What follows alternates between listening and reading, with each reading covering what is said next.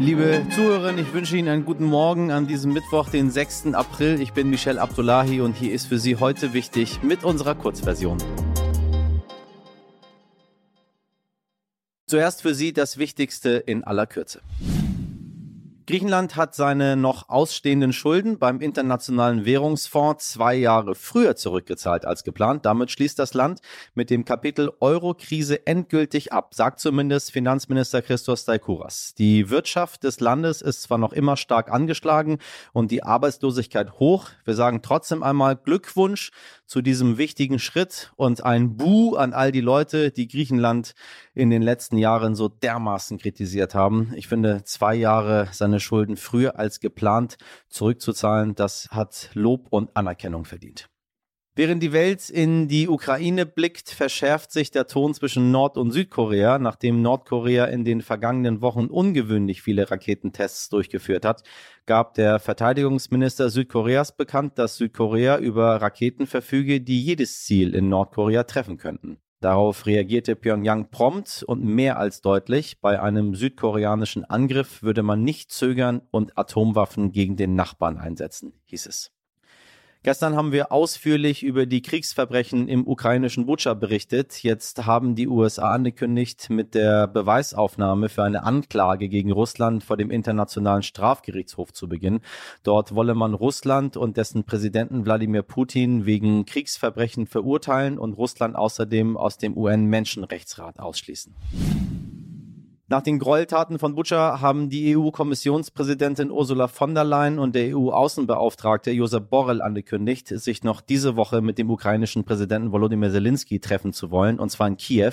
Die Reise ist dabei eher ein Zeichen des Zusammenhalts. Neue EU-Sanktionen werden zwar diskutiert, sind aber noch nicht auf dem Weg. So sollen ein Importverbot für russische Kohle auf den Weg gebracht werden, sowie eine Hafensperre für russische Schiffe und weitere Beschränkungen für den Handel mit Russland. Das war's, vorbei. Alle schulgeschwänzten Freitage gescheitert. Das Ziel, den menschgemachten Temperaturanstieg auf der Erde auf 1,5 Grad zu begrenzen, ist nicht mehr zu schaffen. Das zumindest sagt der Klimaforscher und Präsident des deutschen Club of Rome, Mojib Latif, in einem Interview mit dem Deutschlandfunk. Zuvor hatte der Weltklimarat in Genf seinen neuesten Weltklimabericht vorgestellt und darin einen entschlosseneren Kurswechsel beim Energieverbrauch angemahnt. Die Welt müsse die Nutzung von Öl und anderen fossilen Brennstoffen sofort drosseln und energieeffizienter wirtschaften. Klimaforscher Latif hat nun vorgerechnet, dass der weltweite Ausstoß an CO2 bis 2030 um mehr als 40 Prozent reduziert werden müsste, um das 1,5 Grad Ziel noch einhalten zu können. Und das sei lange nicht in Sicht. Aufgeben sei dennoch der falsche Weg. Man müsse stattdessen völlig neue Strukturen aufbauen und aufpassen, dass die Klimakrise angesichts von Corona und Krieg nicht in Vergessenheit gerate. Wenn man mal ehrlich ist, dann haben eigentlich alle Kriege der Weltgeschichte einen gemeinsamen Nenner. Ja, überlegen Sie mal, was kann der gewesen sein? Ja, Sie wissen es, weil Sie sind schlau, meine Damen und Herren. Es waren Männer die sie angezettelt haben. Machtgeile Männer, gewaltlüsterne Männer, eifersüchtige Männer, größenwahnsinnige Männer, in ihrer Männlichkeit verletzte Männer. Aus welchem Grund Putin den Krieg in der Ukraine angefangen hat, kann ich Ihnen nicht sagen, aber dass er sich gerne als ultramaskuliner Mann inszeniert, der mit Bären kämpft und einen schwarzen Gürtel hat, das wissen wir mittlerweile was dem ganzen internationalen Miteinander daher auf jeden Fall ganz gut tun würde, etwas weniger, egal wie geartete Männlichkeit. Und genau da setzt Außenministerin Baerbock an, die sich zu einer sogenannten feministischen Außenpolitik bekannt hat. Heißt das nun Männer weg und Frieden? Nicht ganz. Was es mit feministischer Außenpolitik auf sich hat und wieso es dazu ihrer Meinung nach keine Alternative gibt, hat uns heute die Vordenkerin dafür schlechthin erklärt. Christina Lunz ist Politikwissenschaftlerin, Aktivistin und Autorin und sie erklärt uns heute, wieso feministische Außenpolitik nicht alleine auf Frauen ausgerichtet ist, sondern das Leben aller besser macht. Christina, ich grüße dich. Hallo, ich grüße dich auch. Die Zukunft der Außenpolitik ist feministisch. Ähm, so heißt dein Buch. Und wir dachten eigentlich, dass, oder ich dachte zumindest, das hat alles Frau Baerbock erfunden Ist aber gar nicht so. Eine der, der großen Vordenkerinnen der feministischen Außenpolitik, das bist du.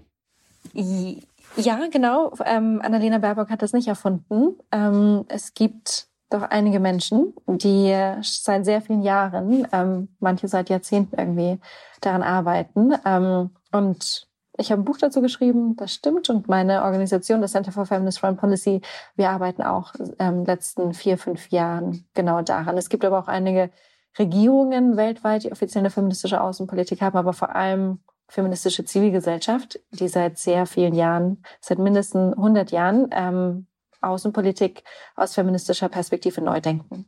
Ähm, es reden jetzt alle über feministische Außenpolitik.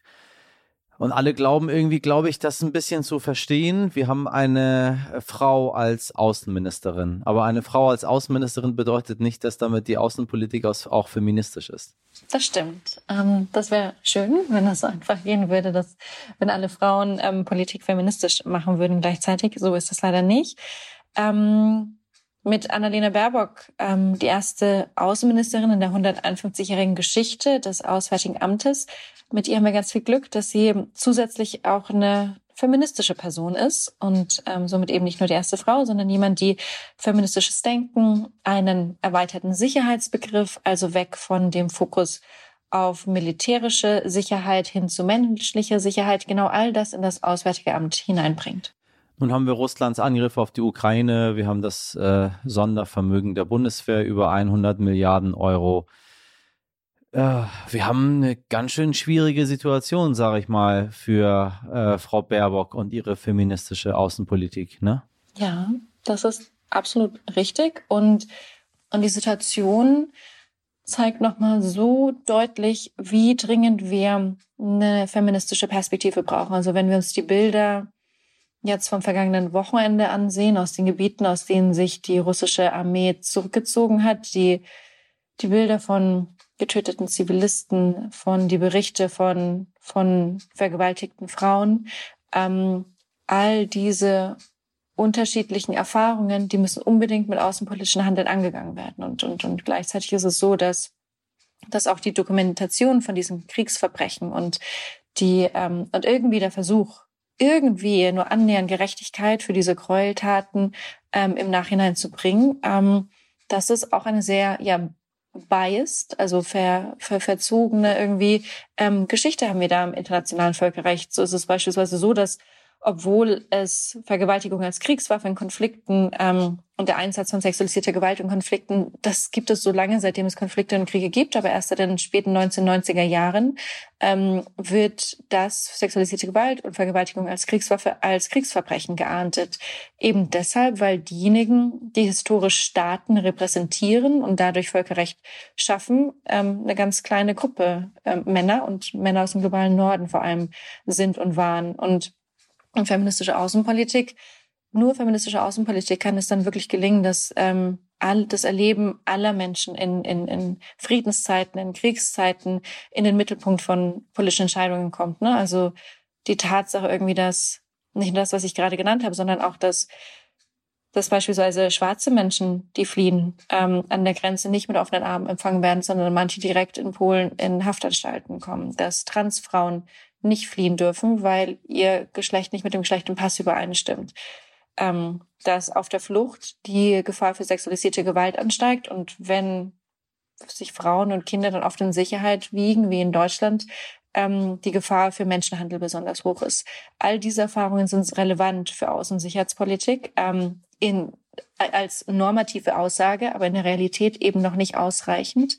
Deshalb müssen wir uns dafür einsetzen, dass es auch in der Realität relevant wird. Christina, ich danke dir sehr für das Gespräch. Danke dir genauso. Heute nicht ich. Es gibt einen Ort, an dem waren Sie alle schon, liebe HörerInnen. Jeder und jede einzelne von Ihnen, da sind Sie womöglich jeden Tag, auf jeden Fall immer dann, wenn Sie heute wichtig hören. Ich spreche vom Internet. Ort unendlicher Möglichkeiten und genauso großer Abhängigkeiten. Würden Sie heute noch einen Weg ohne Google Maps finden oder wissen, was Gelotophobie ist, ohne es auf Wikipedia nachzugucken? Das ist übrigens die Angst davor, ausgelacht zu werden. Nein, ähm, was Ihnen vollkommen selbstverständlich scheint, ist für fast vier Millionen Menschen in Deutschland Terra Incognita. Denn sechs Prozent der BundesbürgerInnen zwischen 16 und 74 waren nach Angaben des Statistischen Bundesamtes noch nie im Internet. Rund 3,8 Millionen Menschen. Sie sind noch nie im Internet gewesen. Bei den Ü65-Jährigen ist der Anteil am größten. Da sind es 21 Prozent, die noch nie im Netz waren. Bei den unter 55-Jährigen sind es noch drei Prozent aller Deutschen. Drei Prozent aller Deutschen. Im europäischen Vergleich schneidet Deutschland damit übrigens gar nicht so schlecht ab. In Griechenland liegt der Anteil bei 20 Prozent. In Schweden ist das 1%. Einer, der sich vom Internet übrigens fernhält, ist, na, Wladimir Putin. Angeblich lässt er sich interessante Artikel ausdrucken, weil er selbst nicht online geht. Vielleicht auch, weil er dort nur gespiegelt bekommt, was für ein Arsch er ist.